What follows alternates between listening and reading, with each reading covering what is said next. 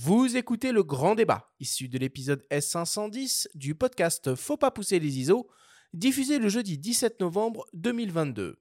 Cette émission est présentée par Canon et sa gamme EOS R, des hybrides aux performances inédites pour une créativité sans limite. Nous sommes de retour avec la photographe Laurence Jay pour une grande émission au coin du feu. Alors évidemment, l'actualité brûlante qui cristallise l'attention au niveau international, c'est la guerre en Ukraine. Nous allons évoquer en détail la manière dont tu couvres ce conflit, car depuis le début de l'invasion russe, le 24 février dernier, tu te rends régulièrement sur place en commande pour le journal Le Monde. Nicolas Jiménez, chef du service photo du quotidien, nous explique pourquoi ils te font confiance et comment se déroulent les échanges lorsque tu es sur le terrain. On l'écoute. Bah, pourquoi on travaille avec elle C'est assez simple. Hein. C'est que c'est une excellente journaliste et qu'elle est journaliste, ce qui n'est pas le cas de tous les photographes qui sont sur le terrain en Ukraine. Nous, ça fait très longtemps qu'on travaille avec elle et c'est à la fois parce qu'elle est journaliste et très bonne journaliste qu'on qu'on fait, euh, qu'on fait appel à elle, c'est certain. Un journal quotidien, c'est pas exactement comme un magazine où on part faire un sujet et une publication au bout d'une semaine ou deux en une fois. Là, tous les jours, ils doivent produire du contenu pour raconter une situation, ne pas se répéter, aller chercher des éléments nouveaux, enquêter, savoir ce qui est le plus juste par rapport à la réalité du terrain.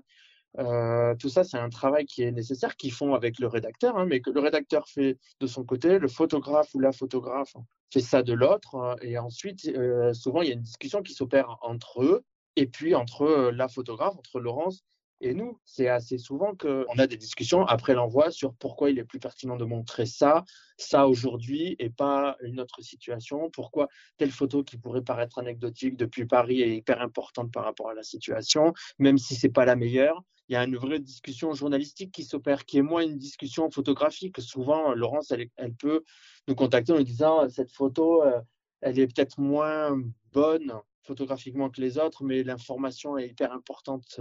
L'information contenue dans cette image est hyper importante. C'est euh, ça être euh, un bon journaliste. Nous, on a confiance en son jugement.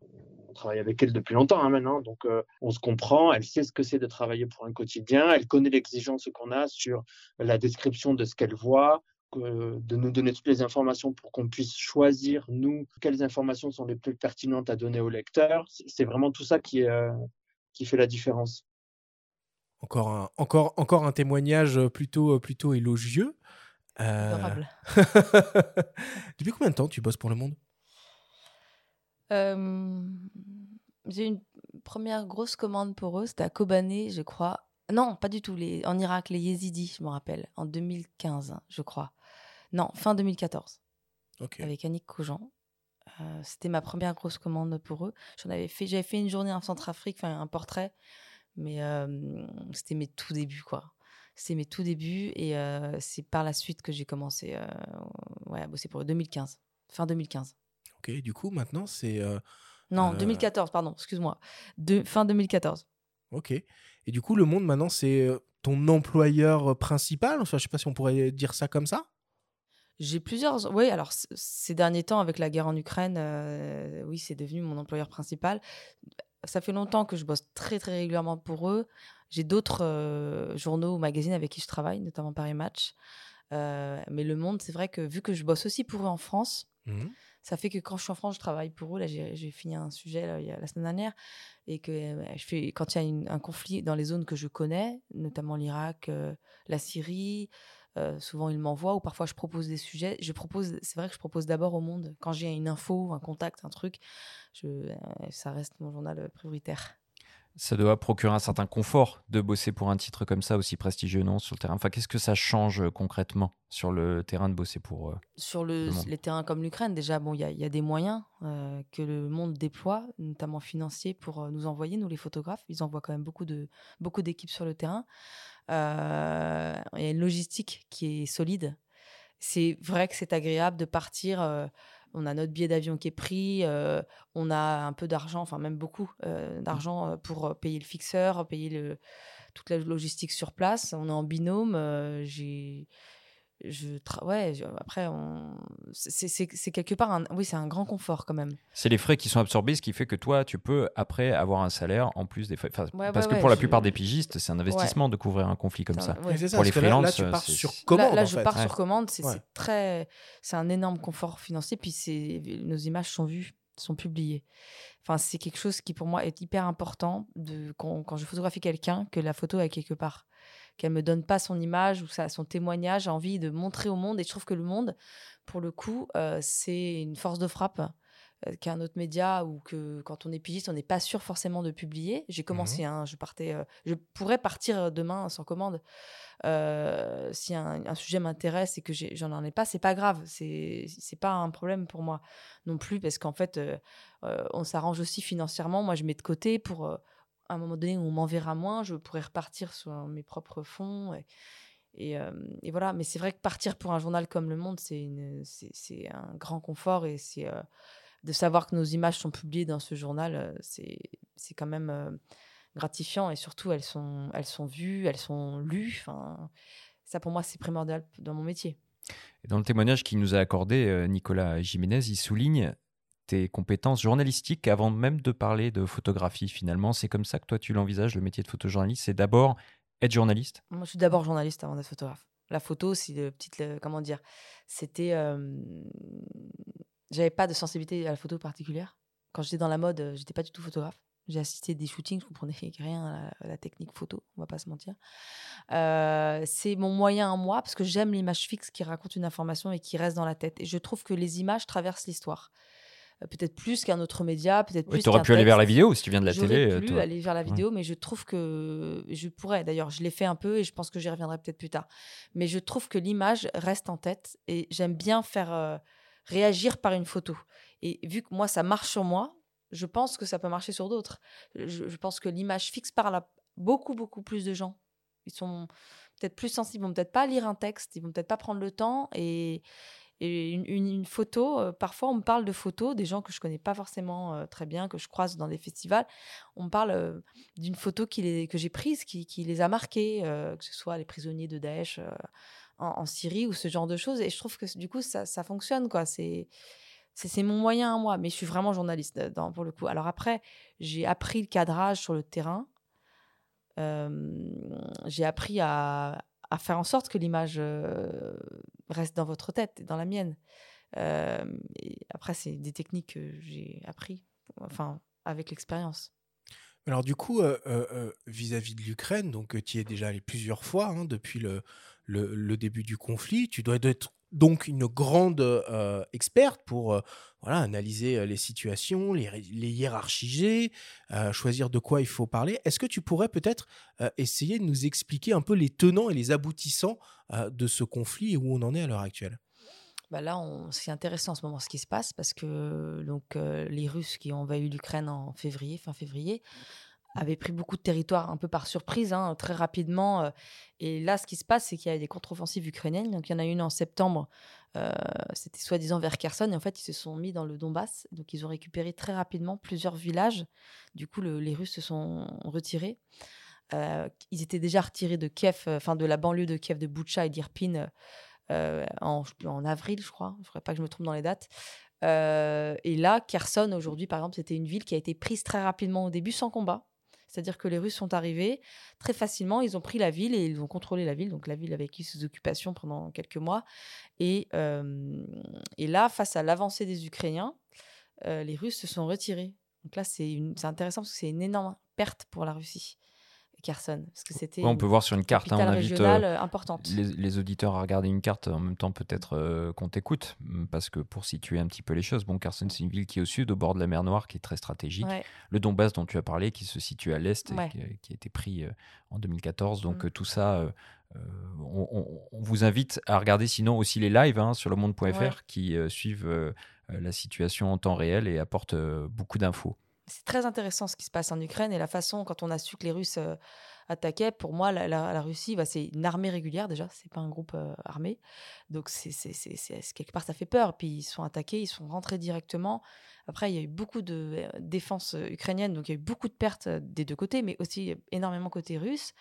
du, coup, ils ont adopté une stratégie qui a été de, de bombarder beaucoup plus. je parle des lignes de front, hein, je parle vraiment de Donbass, tout ça, pour éviter les pertes de leur, dans leur rang. Mais malgré tout, ils ont énormément de morts en termes de soldats, franchement, russes. Surtout qu'ils ramassent pas leur corps, les corps quand ils partent.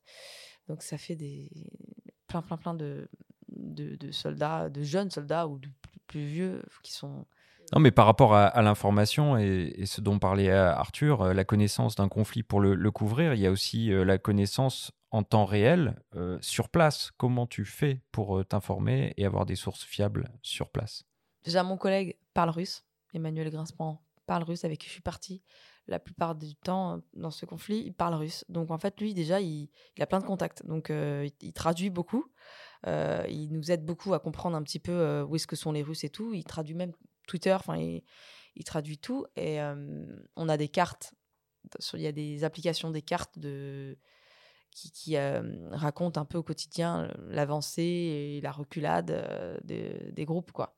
Donc, et après, moi, j'ai des contacts aussi que je me suis fait sur le terrain. J'avais zéro contact en Ukraine. Je suis partie, je me suis portée volontaire pour partir en Ukraine. Je devais à la base couvrir la campagne présidentielle. Donc, euh, petit changement de plan. Ouais, ouais. Bah, j'ai dit bon, s'il y a de la, si vous voulez, vous avez besoin de personnes pour l'Ukraine, je, suis partante. Donc, du coup, ils m'ont mis sur l'Ukraine. Mais je me suis fait des contacts assez rapidement. Donc, ça permet de savoir où ça en est dans un peu plein de villes. Et on, suit l'actu de près. Et puis, on voit sur le terrain aussi ce qui se passe. on entend au bruit. Enfin, c'est très aussi intuitif parfois. Hein.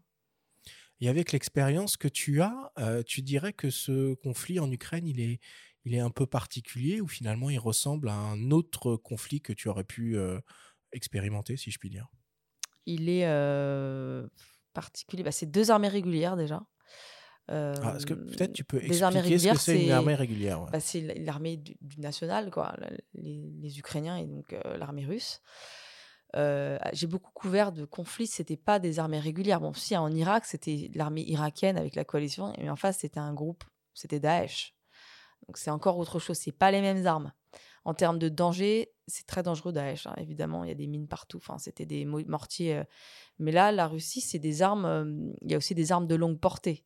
Donc il y, a, y a de l'aérien, donc des bombardements, mais il y a aussi de l'anti-aérien. Donc euh, c'est des bruits différents, même si c'est c'est impressionnant. Hein. Quand on est sur le front et quand on est même à 30 km du front, c'est d'autres armes. Enfin, on commence à connaître maintenant vraiment. Là, mmh si on est à 30 bornes du front, on risque d'avoir des missiles de croisière de moyenne portée. Euh, ou, euh, donc, du coup, on entend au bruit le départ, l'arrivée.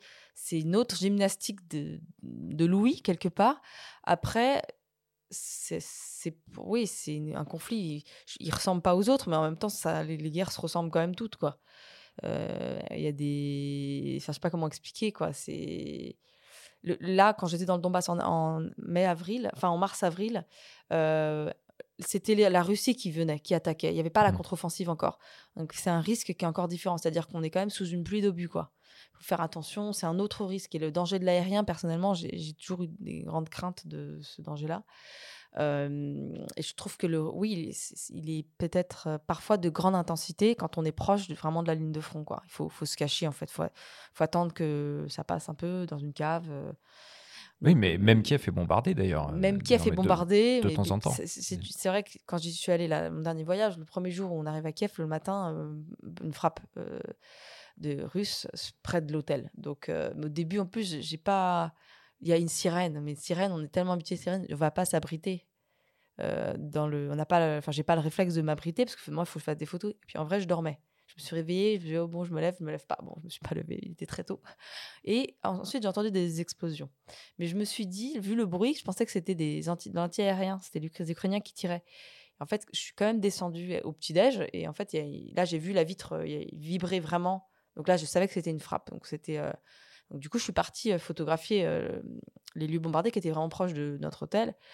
ouais, ça, c'est vrai, mais j'ai du mal à me sentir en danger. C'est un peu particulier. c'est comme si c'était autour de moi, que je me sentais pas visée. Je, peux travailler du coup sans problème. mais effectivement, c'est même Kiev est bombardé, mais Kiev est une grande ville. Donc je me dis quand même, ça tombe j'ai toujours cette. la probabilité. Oui, c'est ça. Je faisais ça aussi en, en, Syrie. la probabilité qu'on ferait un bombardement. Et en fait, on s'est pris un bombardement. Quoi. Donc, Oui, c'est pas comme si la ville était assiégée, comme Sarajevo à l'époque, où la ville était cernée, bombardée, mais c'est mmh. un autre type de. Après, c'est des grandes frappes quand même, mais c'est pas encore au niveau de la Syrie, c'est-à-dire qu'il n'y avait pas du tout d'antiaérien en Syrie, donc les grandes villes étaient complètement détruites. quoi. Alors, lorsque tu pars euh, en commande pour le journal Le Monde en Ukraine, euh, tu travailles pas seul. Tu évolues souvent en binôme avec un rédacteur. Pourtant, euh, comme nous l'explique de nouveau Nicolas Jiménez, qui est, je le rappelle, le chef du service photo du quotidien, les positions et les points de vue, notamment par rapport aux lignes de front, ne sont pas forcément les mêmes selon que l'on écrit ou bien que l'on photographie. On l'écoute le principe du binôme sur le terrain, c'est qu'il faut que les mouvements se fassent de manière coordonnée. Il ne peut pas y avoir euh, le rédacteur qui travaille euh, dans un sens sur un sujet et le photographe qui fait complètement autre chose. C'est pas possible. Donc il faut euh, les, discussions qu'ils ont, elles tournent autour de qu'est-ce qu'il est possible de faire, qu'est-ce qu'il est possible de montrer. voilà. C'est-à-dire que pour être concret, hein, un papier pour raconter le front, un article pour raconter le front, vous pouvez le faire sans aller sur le front parce que euh, vous pouvez débriefer des gens qui en viennent, euh, discuter avec des généraux, euh, vous approcher un peu pour avoir de l'ambiance, voir à quoi ressemble un peu le terrain, machin, sans forcément être sur le front. En photo, ça n'existe pas, se faire débriefer les gens qui reviennent du front. Sinon, ça serait des portraits. Et donc, du coup, il y a, cette relation à mettre en place. C'est-à-dire qu'il il faut qu'ils soient ensemble. À la fois, il faut qu'ils arrivent à se séparer pour que l'un puisse aller raconter des choses que l'autre n'a pas forcément besoin de voir parce que peut-être que pour son papier, ça sera beaucoup plus important au même moment d'avoir une discussion avec le général qui va décrypter euh, la tactique. Enfin, vous voyez, je, spécule là, mais c'est vraiment comme ça que ça fonctionne. Et donc, ils ont besoin beaucoup de se parler, de se raconter. D'abord, ils font souvent les, les, entretiens ensemble et de voir comment ça peut se traduire en images parce que effectivement, le photographe ou la photographe, Laurence, elle, elle a besoin d'aller voir pour qu'on puisse montrer euh, à nos lecteurs. Le temps de l'écrit, c'est pas forcément le même que le temps de la photo. Et il faut qu'ils arrivent, eux, à faire coïncider ça pour que nous, on ait des publications euh, tous les jours dans le journal. Là, en l'occurrence, sur l'Ukraine, où c'est quand même très compliqué d'aller sur le front, si la photographe, elle ne faisait que suivre euh, le rédacteur, on n'aurait quasiment que des portraits. Mais du, coup, donc, quand, tu es en binôme avec un rédacteur, ça, se passe comment? Vous êtes, c'est un truc hyper fusionnel? C'est une guerre d'ego? C'est, Comment ça se passe? Bah, ça dépend. ça dépend du terrain. Effectivement, le front, c'est compliqué pour, pour beaucoup de gens parce qu'en fait c'est dangereux. Le front en Ukraine est particulièrement dangereux, comme ce que je disais tout à l'heure. Les Russes, au moment où on y était, ils attaquaient beaucoup, beaucoup, beaucoup. Franchement, c'est, c'est, ça, ça, ça, ça, bombarde vraiment souvent, donc c'est un peu aléatoire. Donc je comprends que ça puisse empêcher, enfin que, que, certaines personnes ne souhaitent pas y s'y rendre. C'est totalement légitime, mais du coup c'est vrai que nous, on a quand même besoin d'y aller un peu, quoi pour raconter. Donc moi, je me suis séparée plusieurs fois de mon rédacteur qui ne voulait pas y aller pour... il préférait rester en ligne arrière mais je pense que c'est pas simple de, de, la séparation quand même. Dire, en, moi, j'ai aucun problème à bosser seul. Mais parfois, c'est pas simple. De... J'ai senti parfois que il voulait quand même venir en même temps. il, voilà, après, après, il a compris qu'il fallait pas qu'il vienne, il fallait plus qu'il reste derrière et que, et que du coup, je, je m'y rende seul. Après, je lui débriefais mes journées.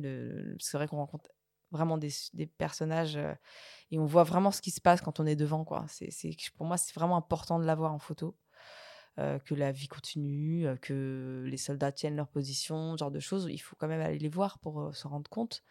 On ne peut pas toujours croire ce que nous disent des gens qui ne sont pas sur le front, qui racontent le front sans y être, ou des généraux qui peut-être ont leur intérêt personnel, enfin leur intérêt militaire de, de, raconter quelque chose. C'est bien d'aller voir sur place, quoi. Mais on peut se séparer. Moi, je, c'est mieux de se séparer parfois plutôt que. Enfin, Oui, parce que c'est l'école CAPA, du coup, c'est aller au plus près pour finalement témoigner, témoigner d'un conflit en tant que photographe. Mais ça veut dire, si tu prends la décision d'aller sur le front, le fixeur, il vient avec toi, il reste avec le rédacteur, ça doit créer aussi des, je viens, il vient avec petites moi, tensions. Hein. Mon collègue parle russe, il n'a pas besoin de, traducteur. Mmh. Euh, moi, j'ai besoin de traducteur. Euh, je trouve mes contacts sur place, donc il est venu avec moi. Puis du coup, j'ai bien fait attention qu'il voulait venir, qu'il. Euh, oui, parce que tu prends une responsabilité, mmh. forcément, quand tu prends cette décision. c'est dur pour moi de prendre cette décision. Après, il voulait vraiment venir. Le chauffeur voulait venir aussi, mais on l'a, mmh, il est venu, mais on l'a, je l'ai, il nous a attendu, quand même pas sur le front, quoi, un peu plus loin. Quelqu'un, un militaire m'a amené sur le front. Et dans la ville, je voulais pas que mon chauffeur, qui était génial, prenne trop de risques non plus. Mais mmh, c'est nécessaire d'y aller. Et je pense qu'il y a des, des rédacteurs, c'est pas leur truc et c'est pas grave en fait. Ils n'ont pas envie de prendre de risques. Je comprends, c'est flippant. Franchement, moi aussi, je parfois, il faut réfléchir, quoi. C'est pas une décision anodine. Donc, du coup, c'est pas grave si on se sépare, mais parfois, ça peut être la personne n'a pas envie de se séparer parce qu'elle se dit que ah, j'aurai des trucs peut-être qu'elle n'aura pas, ce qui est le cas.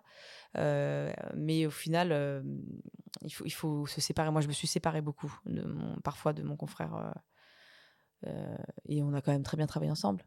Et toi, tu vas donc parfois sur le, sur le front au plus près, donc c'est important d'être accompagné aussi pour comprendre, surtout si tu parles pas la langue, parce qu'il faut quand même que tu apportes des informations liées aux images. Tout à fait. Donc, euh, quelle est la part de rédaction dans ton travail d'écriture de, légende ou de renseignement de données, IPTC, je sais pas, avant d'envoyer tes, bah là, je, photos Je note tout. Je note euh, l'identité, je note euh, ce qui se passe, je, raconte. Et souvent, je fais, quand je suis seule, je fais un gros mail où j'explique et ça m'est arrivé aussi d'avoir des commandes sans faute, euh, sans rédacteur. Et du coup, là, je fais, euh, je fais les interviews, je fais un verbatim en fait.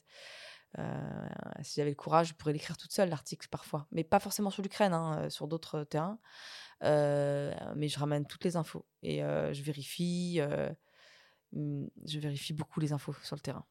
Et dans quel ordre ça se passe du coup? Est-ce que c'est d'abord la photo et après le texte? Ou c'est d'abord le texte et le sujet, et toi qui vas chercher la photo pour l'illustrer? Ça dépend.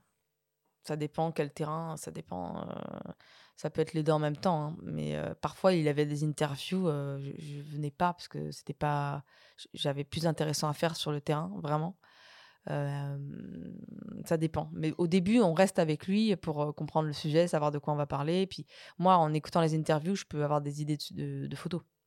Très important de savoir ce que les gens raconte pour pouvoir le raconter après en image. Donc, c'est comme ça que je travaille. mais j'ai pas de problème à partir seul avec le traducteur ou le fixeur pour raconter le Donbass. fallait aller sur le terrain. Il fallait pas rester à 30 km du front parce qu'on voit rien à 30 km du front, à part les missiles de moyenne portée. il, faut, il faut se rendre proche, il faut parler aux gens qui sont restés, qui ont décidé de rester. Après, on trouve des stratégies. Il est quand même venu parce qu'on a fait des sujets sur dans les abris anti-nucléaire. Bah là, il n'y a pas grand risque. Hein. Donc, du coup, la route est un peu tendue, mais une fois qu'on est sur place, on va dans l'abri. Donc là, du coup, il n'y a pas de problème. On peut bosser ensemble sans souci et trouver des histoires tous les deux. Et quand moi j'ai besoin, j'y vais, puis, puis voilà. Et là, on évoque ton binôme avec Emmanuel Greenspan, mais il y a aussi d'autres binômes qui sont envoyés par le monde en même temps. On, peut, on pense à Rémi Ourdan et Laurent Van der Stock, par exemple. Euh, est-ce que vous coordonnez les uns les autres? Est-ce que vous vous briefez euh, pour éviter euh, de faire des sujets redondants? Bah, On a une rédaction en mmh. chef qui place aussi les équipes. On parle de l'actu ensemble. Parfois, on, on, discute ensemble aussi. Mais on n'est jamais dans la même zone. Moi, j'ai croisé Rémi quand même à Kiev, parce qu'on est arrivé par Kiev. pareil, il a une façon différente de travailler que lui, il fait plus de front, il fait plus de front, par exemple. Il est très habitué à la ligne de front. C'est quelque chose, il est, je pense, très, très calme. Mmh. Euh, mais j'ai pas bossé avec lui en Ukraine. Euh, il y a d'autres rédacteurs, quoi. Il y a, on se coordonne, mais c'est plutôt la rédaction en chef qui nous coordonne, en fait. Même le service photo qui nous coordonne. Alors au début du conflit, euh, on l'a vu hein, évidemment sur, sur les images, il y avait énormément, énormément de journalistes euh, qui était présent en Ukraine. Bon, j'imagine que ça s'est un petit peu euh, euh, calmé au fil des mois. Néanmoins, il y a quand même une grosse pression médiatique. Du coup, comment vous, comment tu gères tout ça? Est-ce que c'est la, course à l'exclu? Est-ce que c'est vous faites tous la même chose parce que tout est important? Comment ça se se passe tout ça? Il y a beaucoup de confrères, beaucoup, beaucoup, c'est vrai. Hein. J'ai croisé plein de copains partout le pont d'Irpine, on l'a vu dans tous les sens, par exemple. Je l'ai hein. pas fait, moi j'étais dans le sud, mais ouais, ouais, le pont d'Irpine. Bah, de toute façon, l'accès est limité, donc euh, les journées se retrouvent au même endroit. S'il y a un bombardement la nuit à Kiev, le lendemain, quand le couvre-feu est levé, tout le monde va y aller. Là, quand je suis allée à Kiev pour la frappe euh, à côté de l'hôtel, pas, très loin, bah, j'ai croisé des, gens que j'avais croisés en Syrie, euh, un que j'ai connu au Canada, un super photographe. Enfin, c'est drôle, mais on se croise rapidement hein, parce qu'on prend nos photos, on travaille. Tu peux revenir sur ta question J'ai oublié. Ma question, c'est du coup, comment ça se passe avec les autres journalistes? Est-ce que l'objectif pour toi, pour le monde, c'est de ramener des choses différentes qu'on n'a pas forcément vues partout? Ou c'est au contraire de dire, bon, bah voilà, c'est hyper important, il faut le faire comme tout le monde? Non, moi j'aime bien ramener des histoires et c'est ce qui est drôle, c'est que parfois on trouve un angle en discutant avec un, confrère ou en, regardant autour de nous et, et on fait des photos et après beaucoup de journaux vont faire le sujet après après nous, ça nous arrive ou alors nous on va avoir un reportage qui va nous marquer ou on va discuter avec des même ou des civils quoi. Enfin, on trouve les idées vraiment sur le terrain quoi. Mais après il y a une logique la guerre, j'en ai beaucoup couvert, enfin pas beaucoup, mais j'en ai couvert quelques-unes. Il y a des, choses qui sont redondantes. Si genre de marronniers, quoi. Par exemple, des, pas des marronniers, mais enfin, euh, par exemple, on peut pas aller au fond, donc on voit pas le monde de mort. Bah voilà, donc on va à la morgue. C'est un réflexe. On va à la morgue, on va parler à la personne, et après il va nous montrer. En fait, on voit un amas de, corps. Euh, donc on se rend compte aussi de, l'importance de ce conflit et de, des, dégâts, en fait. Parce qu'on ne peut pas toujours. Euh, donc on se croise un peu tous, quoi. Et il y a des logiques. Enfin, on se retrouve beaucoup sur le terrain avec les confrères. Mais par exemple, le train, qui, les gens qui se quittaient sur le train à Odessa, à Kiev, partout. Hein, mais moi, je l'ai fait avec des, des, confrères photographes. On est même allés mmh. ensemble. Je, je ressens pas ce. Pourtant, tu as la pression du quotidien. C'est, le la pression du quotidien, mais j'ai jamais ressenti une pression avec les autres photographes. Moi, j'aime bien bosser avec des gens de télé, de, de photos, parce qu'en fait, on a les mêmes aussi besoins. Peut-être moins que bah, ce qu'on disait tout à l'heure sur la, presse écrite, on n'est pas forcément obligé de s'approcher. Nous, on est quand même obligé un peu d'y aller. Euh, du coup, mais j'aime bien travailler ensemble. J'aime bien. Euh, après, je suis pour le monde, donc je peux pas prendre toujours quelqu'un avec moi, ça c'est sûr, parce qu'on est on est, l'idée c'est d'avoir quand même des photos uniques, quoi. Mais quand je croise des photographes sur le terrain ou quand je suis seule, que le rédacteur il, bosse sur autre chose, il est, il est en train d'écrire son article et que moi j'ai fini, je vais sortir dehors. Si je croise un confrère, on va y aller ensemble. Enfin, ça j'ai aucun souci avec ça. Moi j'aime bien au contraire. Et on parle beaucoup de l'Ukraine et c'est normal. On voit peu de choses du côté russe. Est-ce que tu cherches à y aller? Est-ce que vous cherchez à couvrir le côté russe au monde Le monde? le, fait avec Benoît Viking qui est basé euh, en Russie c'est très difficile de bosser, de travailler côté russe. Il faut savoir que j'aimerais bien y aller. Hein. Je, pense que là, vu que je couvre l'Ukraine, c'est pas possible pour l'instant. Mais c'est très compliqué de bosser côté russe. Me disait Emmanuel, qui a une grande expertise sur la Russie, vu qu'il a vécu 20 ans là-bas, mon collègue du Monde. En fait, c'est tellement mis en scène aussi, les zones de guerre côté russe, que c'est compliqué de bosser. Mais ça, ça se raconte aussi. Mais pour cela, il faudrait avoir l'accès. Je pense que le Monde, ils ont réussi à bosser avec un photographe, mais c'est pas facile c'est très difficile. Et puis, il faut choisir un photographe qui n'est peut-être détaché de, détaché parce que de l'opinion russe. Oui, peut-être parce que s'il est dans la propagande, ça va être des photos qui raconteront pas vraiment la vérité, peut-être plus à un point de vue. Et ça, je pense qu'il faut attention. Mais Benoît Viking, il a des contraintes. Hein. Il peut pas tout dire dans ses papiers, mais, lui, il est à Moscou. Il y a des mots qu'il peut pas dire en fait, qui mmh. sont interdits, notamment, notamment guerre. Je crois, il dit opération spéciale. Mais lui, il est basé en Russie et il travaille très bien. Il raconte vraiment du mieux qu'il peut la société russe face à, ce, conflit, quoi. Donc, euh, il appuie à la Mariupol aussi, par ailleurs. Donc, euh, en photo, je pense que c'est plus compliqué. Patrick Chauvel, euh, que nous avons entendu en, début d'émission, était l'un des premiers journalistes étrangers sur place. Depuis, il se rend régulièrement en Ukraine pour mener une enquête avec Reporters sans frontières dans le but d'élucider le meurtre de son fixeur, le photojournaliste ukrainien Max Levin qui l'accompagnait sur le terrain. On l'écoute. Moi, je suis arrivé avec Nicolas Delesalle de, de Paris Match le, le, 18 février à Kiev. J'avais appelé Match en disant ils vont y aller. Donc, on est arrivé par un vol Air France régulier euh, avant l'offensive russe. Et on a commencé le reportage à Kiev. D'ailleurs, les gens de Kiev nous disaient Mais pourquoi vous êtes là? Les Russes vont jamais attaquer. Et ensuite, on est parti dans le Donbass pensant que l'offensive démarrerait dans le Donbass. Là, on s'est trompé. Enfin, je me suis trompé. Mais on a travaillé un peu dans le Donbass avec ce photographe ukrainien qu'on m'avait recommandé comme fixeur parce qu'il avait besoin d'argent, mais c'était un, photographe très connu en Ukraine. Et tout de suite, ça a été, euh, j'ai repéré tout de suite le bon gars. qui travaillait bien, qui était honnête. en plus, il avait une gueule de surfeur, américain. C'était vraiment un mec très sympa, très, très offensif, très courageux. Donc, on, on s'est tout de suite entendu et on a commencé à bosser dans le Donbass. Je me rappelle, il roulait comme un malade de nuit, sans phare, euh, la tête penchée à l'extérieur de la Jeep parce qu'on était sur les premières lignes, les Russes n'étaient pas loin. Il fallait vraiment pas se gourer de route parce que tout est miné autour. Enfin bref, c'était euh, rock'n'roll quoi. Et il était très calme. On se demandait avec le type de match s'il n'était pas fou furieux, mais il, était, il semblait très calme. Et ensuite, quand il y a eu l'offensive sur Kiev, il nous a dit, moi, il faut que je remonte sur Kiev pour mettre ma famille en sécurité, parce qu'il a quatre enfants. Et, euh, et, du coup, on, s'est dit, on se retrouve plus tard. Nous, on est remonté sur Kiev avec le Jean de Match pour faire les combats autour de Kiev, pendant qu'une autre équipe de match était dans Kiev. Et après, j'arrivais plus à le joindre, sa fiancée non plus. Et en fait, il avait été capturé par les Russes et il a été exécuté. Quand j'ai su ça, j'en ai parlé à RSF qui était déjà au courant parce que c'est leur métier. Et on a décidé de faire l'enquête ensemble. Et on a, trouvé beaucoup, beaucoup de preuves, beaucoup de choses. Hein. On a, on a, fait deux voyages rien que pour ça. On a rencontré ces trois femmes, on ne savait pas qu'il en avait trois, deux ex et une, euh, actuelle, plus ses enfants, ses amis, militaires et photographes. Et on les a invités à Bayeux. Ils sont venus à Bayeux, les trois femmes, les quatre enfants, son ami photographe, et on lui a rendu hommage. Et, et c'est pas qu'à lui, en fait, c'est pas que pour lui. Bien sûr que c'est pour lui, mais c'est aussi un hommage à la presse ukrainienne dont on parle pas assez, qui font un travail extraordinaire. Ils nous agacent un peu parce qu'ils ont des autorisations qu'on n'a pas. Merci les mecs qui font des tweets. Euh, mais bon, même si on est un peu agacé parce qu'ils ont des accès qu'on n'a pas, on sait qu'on est meilleur qu'eux. Donc on, on, on, à passer à un moment donné. Mais voilà, donc euh, plus sérieusement, c'est un hommage à, ces journalistes qui, contrairement à nous, peuvent pas dire quand ils ont marre, je rentre. Ils, restent sous les bombes, en fait. Alors, euh, ce témoignage, il montre deux choses. Euh, l'importance des fixeurs, évidemment, mais aussi à quel point personne euh, n'est à l'abri.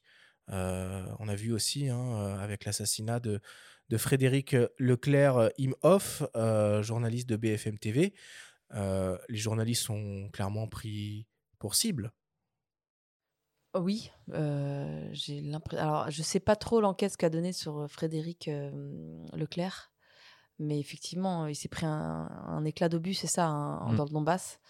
Euh, je sais pas s'il était visé ou, non, mais les, Russes, ils regardent pas. Là, le, comment Marc Lévin hein? Max Lévin. Max, Lévin, ouais. Il y a eu d'autres journalistes qui ont été pris pour cible, notamment de Sky News. Ils sont sortis indemnes, mais ils ont été pris pour cible. Alors, ah on a vu cette vidéo circuler. c'était des Russes ou c'était un checkpoint ukrainien? C'est la question que je me posais, parce que je ne sais pas s'il y a une mise. Probablement des Russes en tout cas. Ouais, ça ne m'étonnerait pas. Et une voiture presse. Ouais, en fait, on nous on mettait presse, mais parfois il faut. Enfin, je sais, c'est difficile de savoir s'il faut le mettre ou pas. Par exemple, pour Daesh, on ne le mettait pas en Irak ou en Syrie parce qu'on était plus visé euh, par euh, l'État islamique. Euh, oui, de toute façon, il y, a des dommages collatéraux, c'est sûr, et il y a aussi, je pense, des journalistes qui sont visés, quoi. Vous avez forcément entendu parler des deux photographes d'IP, le vidéaste Evgeny Malolek la société de presse. Ouais, et de, Maloletka, oui, qui était primé euh, à Visa. Chernov, qui hmm. a été primé aussi, euh, qui sont restés à Mariupol et qui ont dû fuir parce que, et qui ont été aidés par l'armée ukrainienne parce que ils étaient recherchés par l'armée russe, qui en aurait fait des pantins probablement, c'est-à-dire euh, euh, de nier tout ce qu'ils auraient mis devant une caméra en, leur demandant de nier tout ce qu'ils avaient vu. Ça, c'est ce qu'ils font régulièrement. Donc, euh, C'est grâce à eux notamment qu'on peut affirmer que la maternité de Mariupol a été bombardée. Elle a bien été visée. Euh, et, Contrairement à ce qu'ont dit certains politiques. Une victime de, sur Instagram, une victime de cette attaque qui a témoigné. Elle est donc elle ressort ensanglantée de cette attaque, qui a témoigné du côté russe, parce qu'après elle a été réfugiée du côté russe elle a été forcée de dire qu'il n'y a pas eu d'attaque à la maternité. Donc en fait, bon, c'est mmh. les, journalistes sont quand même l'ennemi de, de, cette guerre, ça c'est certain, de côté russe. Et toi, concrètement, comment tu, tu gères ta sécurité? Euh, Le bruit, enfin, comment dire euh, c'est difficile hein, de, de, en avance, on ne sait jamais ce qui va se passer. Euh, Frédéric était dans un, endroit où, nous étions allés, ça peut arriver, c'est en fait, là, je trouve que c'était le risque était très aléatoire avec les bombardements côté russe. C'est dès qu'il y a une salve, il faut aller se planquer, quoi. Moi, je regarde les murs porteurs. quand vraiment c'est proche, je vais dans un abri, enfin une cave. Souvent, c'est pas des abris par ailleurs, c'est des caves en sous-sol. on attend que, ça, que la salve passe, parce y a souvent des réponses, en fait. Ils se répondent entre eux, hein, c'est normal. Et puis bon, les, les, Russes, vraiment, ont fait tapis de bombes dans le, dans le Donbass. Donc, il faut, faut, vraiment c'est aussi une question de, chance, hein, ça c'est sûr. Mais ça commence aussi par l'équipement. Qu'est-ce que tu ah portes sur place? Par exemple, Patrick Chevel nous a confié, euh, dans, là c'est un extrait qu'on a écouté, on a longuement échangé avec lui. Il nous a confié que Max Levin, quand, dès qu'il quittait sa voiture ou dès qu'il quittait un endroit, il mettait son gilet par balle. Ouais, euh, toi, qu'est-ce que faut avoir Tu portes le, gilet, le casque euh Tu portes le gilet, le casque quand il te faut, pas toujours. Pas toujours. Mais là, on a des nouveaux gilets que le monde nous a fourni. Ça, c'est aussi un grand luxe d'être envoyé par ce journal, c'est qu'ils sont légers.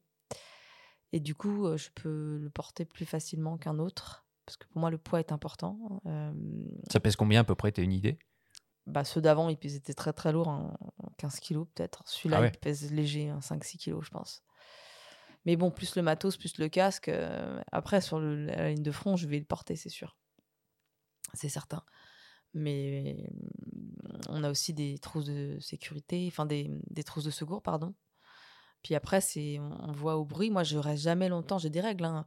Il y a une frappe, je vais, photographier. Euh, sous, euh, je reste pas longtemps parce qu'il y a souvent un, autre qui arrive, comme en Syrie. Euh, je fais les photos. Dès que j'ai fait les photos, je m'en vais quoi.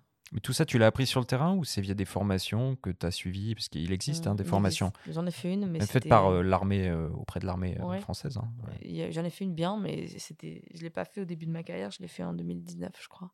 Fin 2018. j'ai expérimenté plein de choses sur le terrain. En Syrie notamment. Et à, Mossoul. École Chauvel, quoi. Ouais, mm. beaucoup de choses. J'ai des intuitions pour les mines en vrai, je suis très stratège sur le terrain, comment je me déplace. Hein. si je suis avec des militaires, je me mets derrière, derrière eux. je ne veux pas être en première ligne, hein. je, me mets derrière, je marche dans leurs pas par rapport aux mines.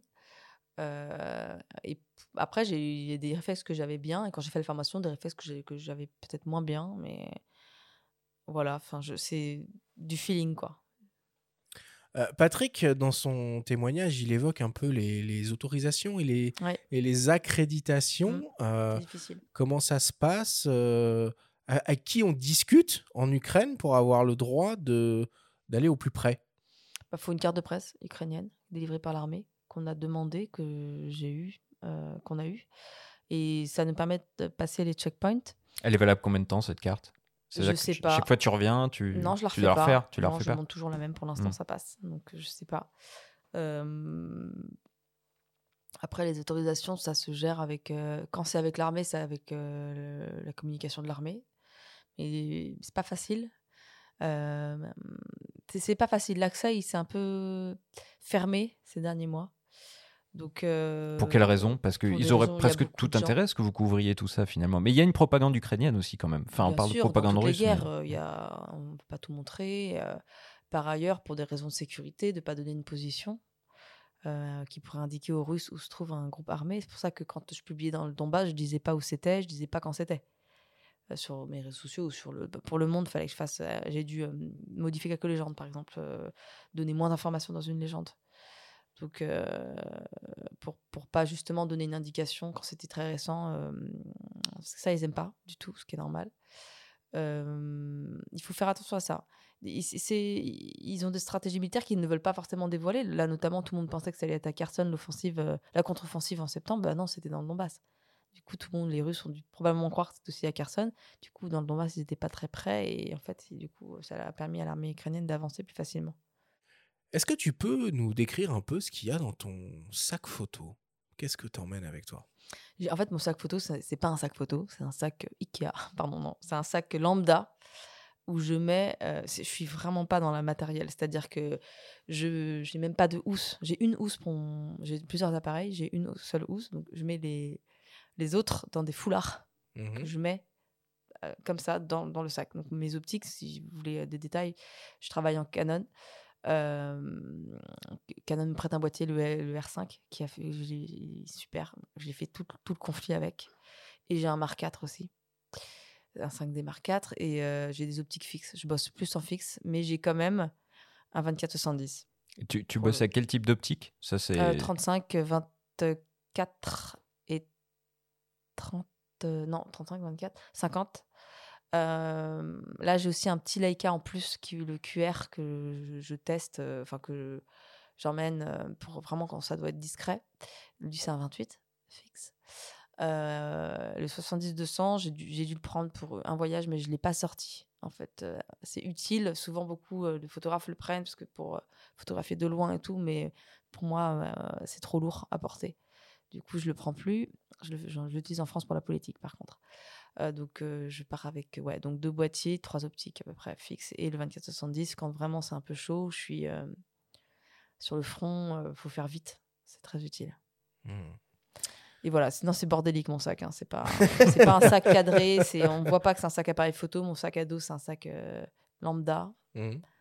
Ça se voit pas que je suis professionnel, ça c'est sûr on a beaucoup parlé d'Ukraine, mais euh, lorsque tu es en France, euh, bah, tu n'es pas en vacances. Hein. Pour autant, tu couvres euh, l'actualité et certains sujets te tiennent particulièrement à cœur.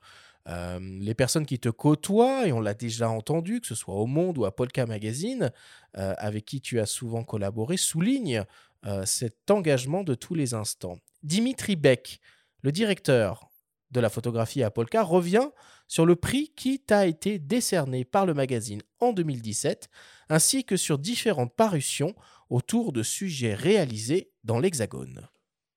C'était pour saluer la qualité de ce, travail et une fois de plus cet engagement sur tous les fronts.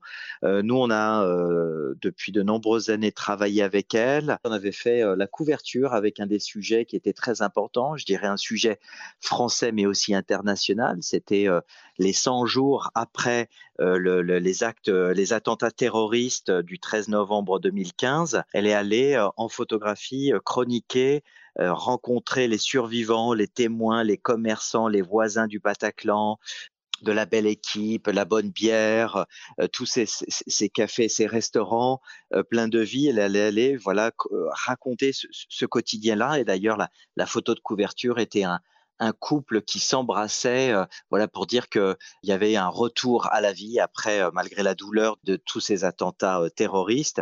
Donc elle a souvent travaillé avec nous et, je l'avais interviewée dans le Polka numéro 50, c'est-à-dire en, 2020. C'était notre grande invitée de, ce numéro-là. Et, d'ailleurs, elle avait une citation que je trouve très forte et très importante et qui montre, qui parle bien aussi de son travail. Elle disait pour qu'une photo d'actualité reste, il faut qu'elle montre aussi de l'émotion. Et c'est ce qu'on retrouve souvent dans ces photographies, parmi euh, le fait d'aller couvrir, d'aller sur le terrain voir les guerres, eh bien, elle va aussi raconter, faire le récit des conséquences de la guerre. Et elle avait euh, pour nous, on avait publié dans Polka aussi, ça c'était dans les numéros 32 et numéro 40 de Polka Magazine, avait suivi la route et l'installation d'une famille soudano-éthiopienne qui était arrivée en France en juin 2015 et elle avait suivi, chroniqué la, vie de cette famille qui au départ était donc un couple, un homme avec une femme et qui, qui ont donné avec un petit garçon.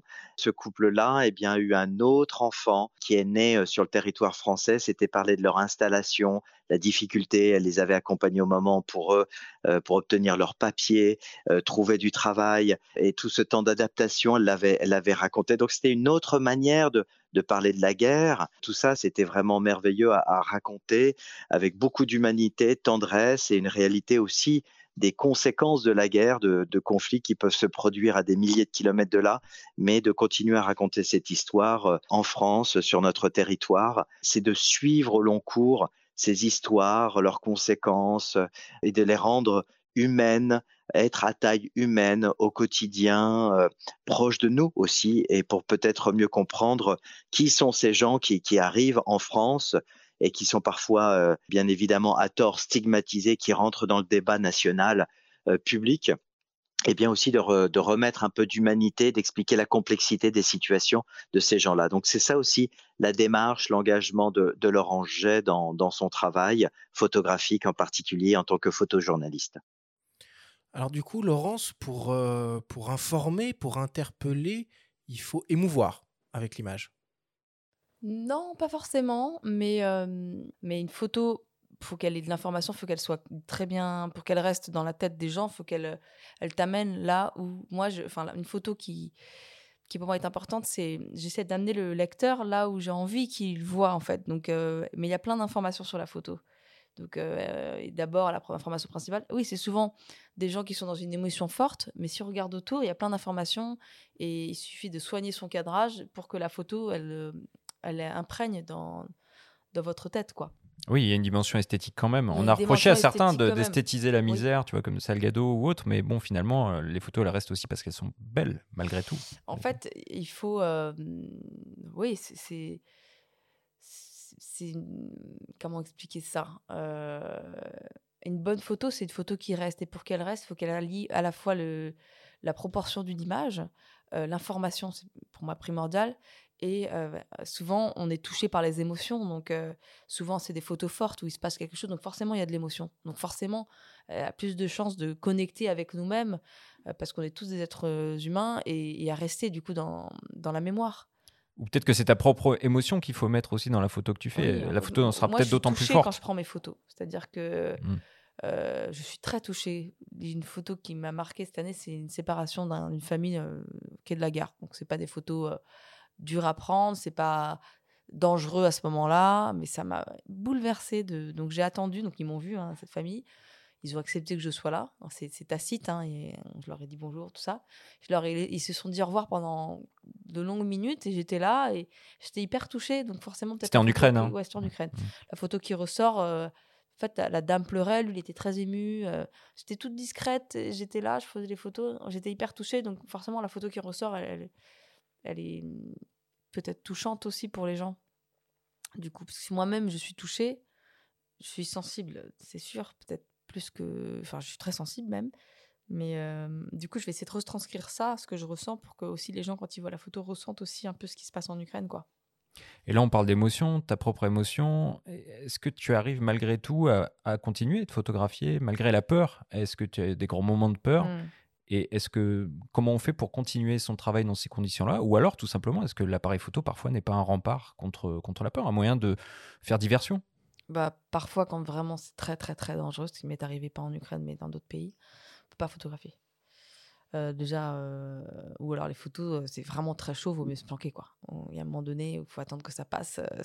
J'ai une histoire en, Irak, une attaque de l'État islamique dans un village où nous étions. Franchement, je, enfin, je pouvais rien faire rien faire. Fallait que je reste planqué pour pas qu'on nous voit, tout ça. Enfin bon, on était, on était de trois. Ouais, avec le fixeur, on était trois.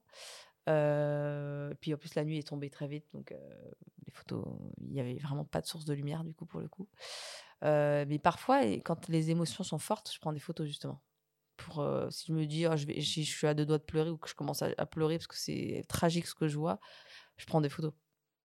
Bon, pour continuer, on vous propose d'écouter un petit mot d'une autre photojournaliste qui s'appelle Véronique de Viguerie, qui est déjà venue à ses micros et elle a voulu te laisser un petit message. Avec Laurence, en fait, on connaissait notre travail, mais on s'était jamais vraiment rencontrés.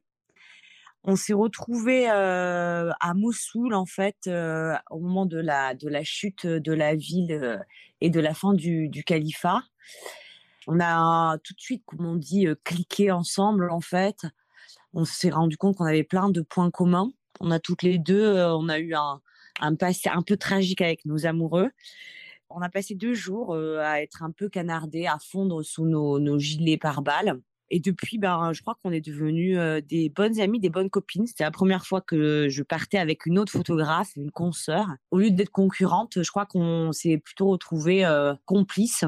Et je crois qu'aujourd'hui, toutes les deux, les nuages noirs sont derrière nous et un ciel beaucoup plus dégagé, beaucoup plus heureux est devant nous. Et je lui souhaite plein, plein, plein de bonheur. Alors évidemment, photographe de guerre, c'est pas un métier comme, comme les autres. comment on fait, comment tu fais pour réussir à faire cohabiter bah, cette profession et ta vie personnelle? Déjà, je, suis très touchée parce que Diviero, parce que c'est exactement ça. On est très copines, je l'adore. J'étais fan de son travail avant de la rencontrer. On a très très bien bossé ensemble. J'aimerais bien repartir avec elle d'ailleurs. Je pense qu'on mmh. match bien quand on se croise. On s'est croisés sur le terrain rapidement en Ukraine. Jeu de mots, vous bossez toutes les deux pour Paris Match hein, au passage. Ouais, ouais, on bosse mal, toutes les deux pour Paris Match et. voilà, c'est, on est trop contente de se voir. D'ailleurs, je ferai que je prenne un apéro avec elle bientôt. Ça fait longtemps. c'est, c'est un exemple. Hein pour moi, parce qu'elle a une carrière qui est bien plus grande que la mienne. elle, elle arrive bien à gérer. moi aussi, d'ailleurs. elle a deux filles, j'ai pas, pas d'enfants. C'est plus compliqué quand même quand on a des enfants. bah, moi, c'est mon travail. Je rentre en France. je vis pas dans les pays en guerre. Et puis, je, je, suis très heureuse de travailler en bas de chez moi aussi. Donc, pour moi, c'est, je n'ai pas de, comment dire, euh, j'ai autant de plaisir à bosser en bas de chez moi qu'à bosser en Ukraine, par exemple. Et c'est pas plus dur, même parfois, de bosser ou de prendre des photos en bas de chez soi D'aller à Bondy. Euh, elle le dit, Véronique, elle dit qu'elle est en banlieue parisienne. Souvent, c'est plus dur de prendre des photos qu'à euh, Mossoul, par exemple. Mais ouais, ouais c'est pas simple. Et puis. le Covid, c'est intéressant quand il y a eu le Covid parce que c'est quelque chose qui se passait chez nous, en bas de chez nous. Donc, du coup, je trouve qu'au contraire, il faut y aller. C'est pour moi le même challenge. Au contraire, oui, c'est peut-être plus difficile parce que il faut vraiment chercher l'image et l'information. mais moi, j'aime beaucoup travailler en bas de chez moi. J'ai autant de plaisir à, exercer ce métier partout, en fait. Donc ça, c'est plutôt... Bon, après, il y a des sujets qui me plaisent plus ou moins que d'autres. Hein. C'est sûr que tout ne me plaît pas à fond à chaque fois. Et... Mais je, je, ne hiérarchise pas ce mmh. métier. Donc en fait, donc, du coup, c'est vrai que j'ai l'impression de travailler un peu tout le temps.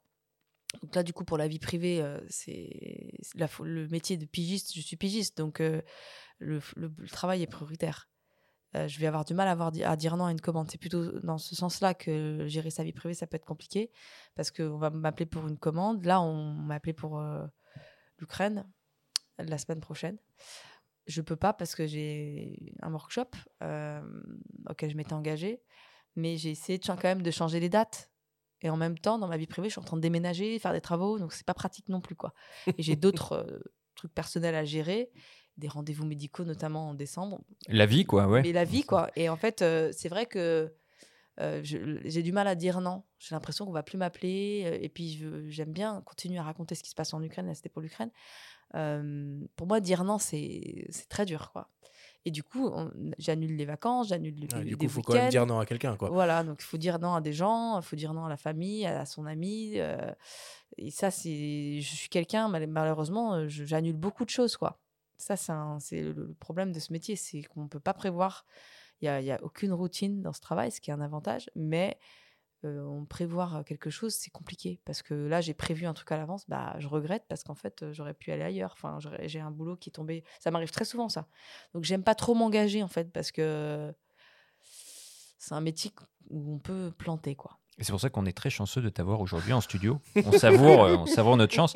Et est-ce que tu fais de la photo en dehors des zones de conflit? Parce que j'ai vu sur ton Instagram des photos de baleines, des très belles photos de paysages aussi. Ouais. J'étais en, en Islande en vacances? J'ai donc tu, tu, coupes pas avec la photo une fois que tu. Je peux couper avec la photo. Normalement, je prends pas mon appareil photo en vacances. Euh, je je j'étais pas passionnée de photo de base. Je le suis devenue, mais moi j'ai pas eu la photo depuis que je suis petite. Euh, même si mon père faisait des photos, mais j'ai jamais eu cette curiosité là. J'étais pas passionnée d'image du tout avant de commencer le journalisme. Donc euh, je peux ne, sortir, partir sans boîtier. Et un jour, on m'a, il se passe un truc. J'étais en vacances, enfin en week-end. Et quand j'ai dit à la personne que j'avais pas mon boîtier, elle était hyper étonnée. Bah, en fait, euh, je peux très bien euh, ne pas prendre mon boîtier pendant longtemps. Après, euh, tout ce qui est l'Islande, les paysages extraordinaires, ça, bien sûr, je vais prendre mon appareil photo. Quoi. Pour tous les jeunes qui souhaiteraient se, se, lancer dans ce, dans ce métier, qu'est-ce que tu pourrais conseiller? Bah, ça dépend. Si c'est photojournaliste, le conseil que je peux donner, c'est qu'il y a beaucoup de photographes, de très bons photographes, mais je pense qu'il y a ce que disait Nicolas. Ce qu'il m'avait déjà dit aussi, c'est que Nicolas Jiménez, donc mon chef au Monde, faut être journaliste, c'est un plus, vraiment, je pense, pour se, vraiment chercher à avoir la curiosité de l'info. Moi, je suis vraiment arrivée par là, non pas par la photo. Beaucoup de gens qui veulent faire ce métier, qui me contactent, viennent par la photo. Je pense que le conseil que je peux donner, c'est d'être journaliste avant d'être photographe pour, parce que c'est un métier quand même difficile, ou qui est connu quand même pour sa précarité, même si je ne me considère pas comme précaire. Je suis très chanceuse à ce niveau-là pour l'instant, mais je sais que ça peut ne pas durer. C'est-à-dire qu'il faut être endurant, et, et dès qu'un jour on va m'appeler moins, si justement je travaille moins quelques mois, parce que pour des raisons privées, je ne peux pas travailler, je sais, je ne vais pas forcément attendre à ce qu'on me rappelle, je vais moi-même provoquer, chercher des sujets.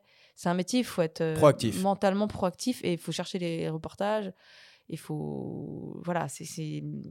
moi, je, je pense qu'on. Je me suis toujours dit, on m'a toujours dit que c'était difficile de vivre de ce métier, donc je me suis toujours mis dans un mode. Euh, on va t'oublier vite, donc euh, il faut essayer de se maintenir. Enfin, il faut essayer de revenir dans la mémoire des gens en proposant des choses, quoi. Le mot qui revenait le plus parmi les personnes qu'on a pu interroger, c'était engagement te concernant. On sentait, que, on sentait que c'était vraiment ce qui te caractérisait. C'est-à-dire qu'on t'appelle, on sait que tu vas être là, mais on sait surtout que tu vas tout, tout donner. Oui, tout donner pour le sujet. je vais vraiment tout faire pour amener des, des, photos qui, qui sont fortes, qui sont, qui sont lisibles et qui, qui, sont, qui sont bonnes, entre guillemets. Quoi. Je, parfois, on n'y arrive pas toujours, mais il y a des sujets plus compliqués que d'autres à photographier. Là, j'en ai fait un pour Paris Match qui était difficile cet été. C'était sur une communauté sur les ultra-orthodoxes en Israël à Jérusalem sur un quartier spécifique où déjà la photo est interdite et sur un courant où il y a quelques femmes qui se voilent totalement. Donc euh, c'est vraiment une minorité hein, de cette communauté. Hein. Mais donc elles sont totalement voilées en noir, le visage aussi. Euh, bah, en photo, c'était très très dur. Très dur. On avait cinq jours, euh, photo interdite. Euh, donc on a trouvé des femmes qui acceptaient, bien sûr, heureusement mais très très difficile à raconter quoi. Donc ça c'est du challenge, mais je vais quand même, enfin à, chaque fois je vais me donner à fond pour le sujet et essayer de rendre un travail bien quoi. On est obligé de toute façon, on est, on est, il y a aussi ce côté. On pour moi, je me considère qu'on n'a pas trop le droit à l'erreur quoi, parce que parce que justement on m'a beaucoup dit voilà c'est précaire, il faut travailler beaucoup. donc j'essaie de donner mon maximum mais je sais qu'à un moment donné, euh, euh, il y a forcément des moments dans les carrières où on travaille moins. Hein, ça, va, ça va arriver. Et du coup, pour ceux euh, qui veulent en, en savoir plus, peut-être sur, sur ce métier, alors évidemment, hein, on peut écouter Faut pas pousser les ISO. tu n'es pas la première photo-reporter à venir à, ces micros, mais est-ce que tu aurais des, références, je ne sais pas, de films, de livres euh, qu'on pourrait, euh, euh, conseiller? Mmh. C'est Patrick Chauvel déjà peut-être Patrick Chauvel, que vous avez lu bien sûr, porteur de guerre. Et qui bosse en ce moment sur une grosse monographie, j'en dis pas plus. Ah, il est Patrick c'est pour moi une grosse référence. Non, il y a un livre d'une photographe américaine, Lindsay Dario, qui est This is what I do. C'est le titre du bouquin, je crois, où elle raconte sa carrière. Et elle, c'est une très grande photographe de guerre. Franchement, j'ai lu son bouquin, c'est très impressionnant. Euh, Véronique de Viry a fait un livre avec Manon Kérouille et elle raconte un peu les coulisses. Euh, et sinon, moi, je peux conseiller aussi de faire des études. Il y a une école, euh, une école de photojournalisme, le MI CFD. Là, ils ont des formations justement pour apprendre le photojournalisme, donc la photo et le journalisme. Donc, moi, je l'ai pas faite personnellement parce que j'ai pas fait d'études de journalisme ni de photo. Mais j'aurais bien aimé en faire une, en fait, au final, si j'avais trouvé ma voie plus tôt. Enfin, bon, voilà, après, euh, chacun son parcours, mais. Euh, ou même faire une école de journalisme pour se lancer dans la photo après, quoi. Bon, on va conclure euh, là-dessus. Merci beaucoup, Laurence, pour tout ce que tu as, partagé avec nous.